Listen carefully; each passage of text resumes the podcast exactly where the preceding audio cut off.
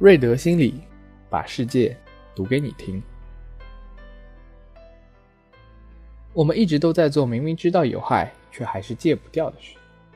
我们明明知道自己会生病、会变胖，但还是戒不掉抽烟和美食。本期 TED 我们会围绕关于上瘾的话题。演讲者贾德森·布鲁尔博士是精神病和成瘾方面的专家。在今天的演讲中，您将会听到坏习惯的形成是怎么一回事。然后怎么用一个非常简单的方法来戒掉的？首先，让我们来了解一下习惯是怎么来的。成瘾其实就是一种正强化。在19世纪末，心理学家桑代克在实验中发现，把一只饥饿的猫放在笼子中，能够用食物来诱导它形成某种特定的行为，而且给予的食物越多，动作发生的次数也就越多。他把这种训练称之为强化。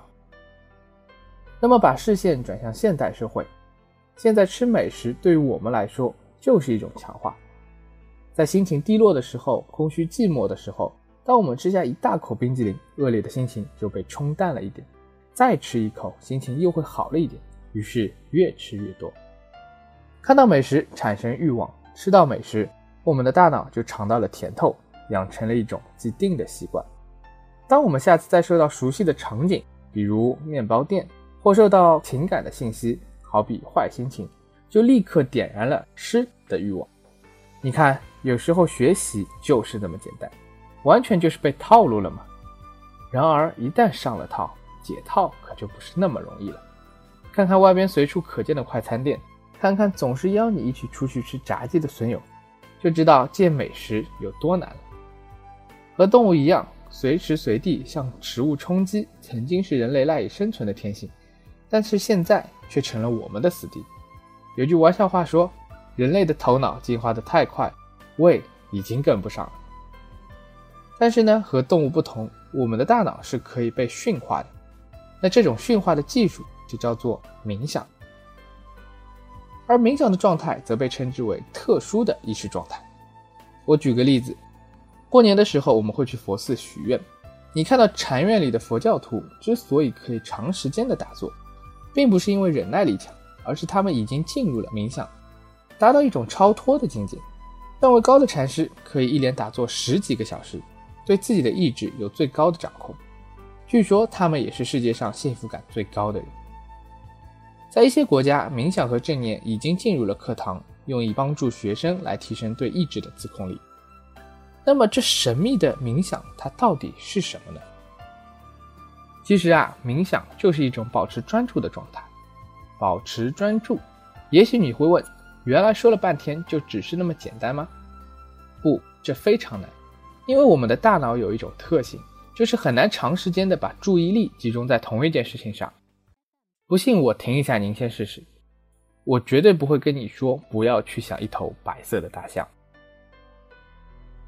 很有可能才刚刚集中一小会儿。你就会有强烈的冲动去想做别的事情，比如说看看手机什么的。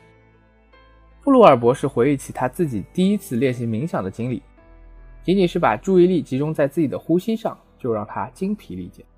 长时间的专注违背了大脑的特性，所以布鲁尔博士称冥想是一门自我掌控的科学。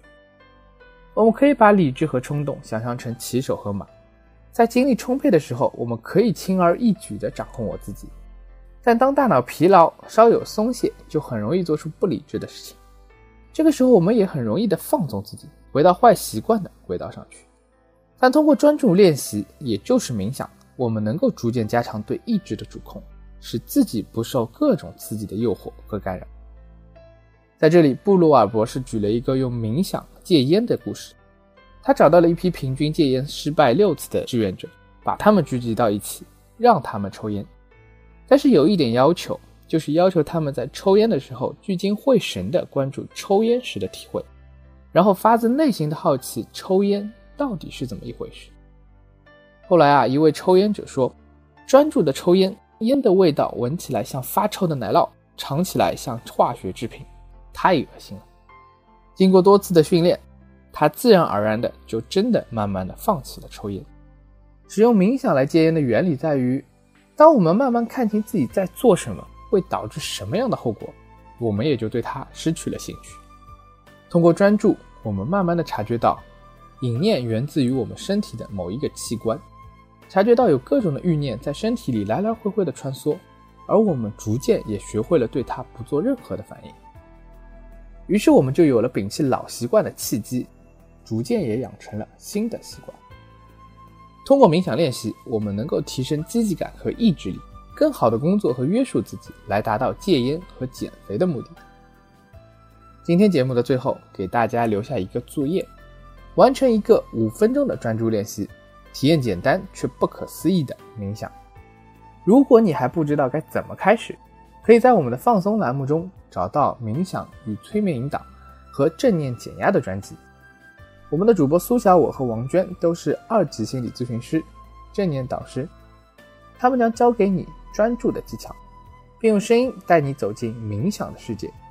如果你能坚持一周，可以在我们瑞德心理公众号中留言告诉我们您的体验。那么，这就是我们今天的节目了，谢谢大家，下期再见。